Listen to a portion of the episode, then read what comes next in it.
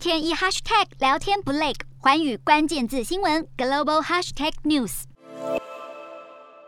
二零二二年中共全国对台工作会议终于召开，这是每年例行举办的重要会议之一，主要功能在于盘点过去一年对台政策成效，以及提出本年度的重点工作方向。而今年会受到瞩目的原因在于，中共建党已过百年，去年十一月又提出第三份历史决议。以及今年是二十大之年，对台工作必须准确落实，不得有任何差池。当然，中共任何重要文件其会议文告都必须依循过去的论述及脉络。同样的逻辑放在对台工作也是如此。反独促统依旧是主旋律。对于中共来说，在民进党执政时代，两岸议题必须差别对待，一方面持续贴上谋独的标签，反对外部势力干涉两岸事务；另一方面，则再强调两岸一家亲。推动两岸促融愿景。今年对台工作会议，全国政协主席汪洋同往常一样发表讲话，跟过去相同的地方是，依旧强调以习近平为核心的指导原则，并提及党中央对台工作部署的绝对权威。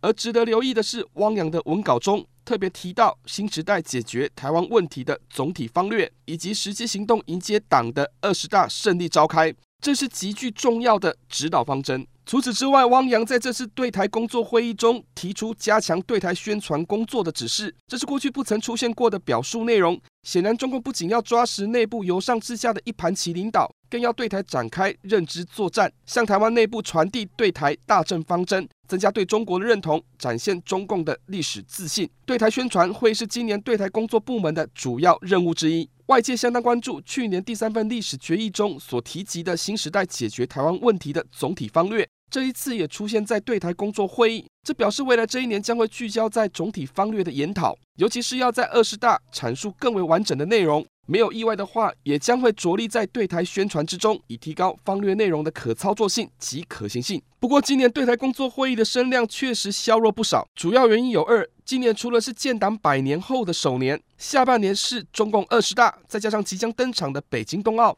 重要程度不同过去。其次，疫情因素的不确定性，会议以视讯电话方式进行，而且为时只召开半天，比往年还短。国台办主任刘结一也没有依往例进行工作报告。显然，中共高层早已拍板今年对台方针。会议流于形式，相对于其他政治事务，对台工作方向无需强调突破，一切以稳字当头。今年中共对台工作会议确实没有太多新意。不过，却可以从中观察出未来中共重要政治议程中的涉台议题。在反独促统、两岸促融的方向不变之下，中共除了强调以党领政的统一领导格局之外，更会重视对台宣传工作的落实。这恐怕是台湾需要小心的地方。未来各种来自中国的假讯息及舆论风向只会越来越多，唯由台湾内部的代理人协助传播，可以想见中共将会增加对台认知作战。此外，台湾也必须留意中共研拟总体方略的过程。二十大的到来，内容势必扣紧习近平连任的历史定位。洞悉全球走向，掌握世界脉动，无所不谈，深入分析。我是何荣，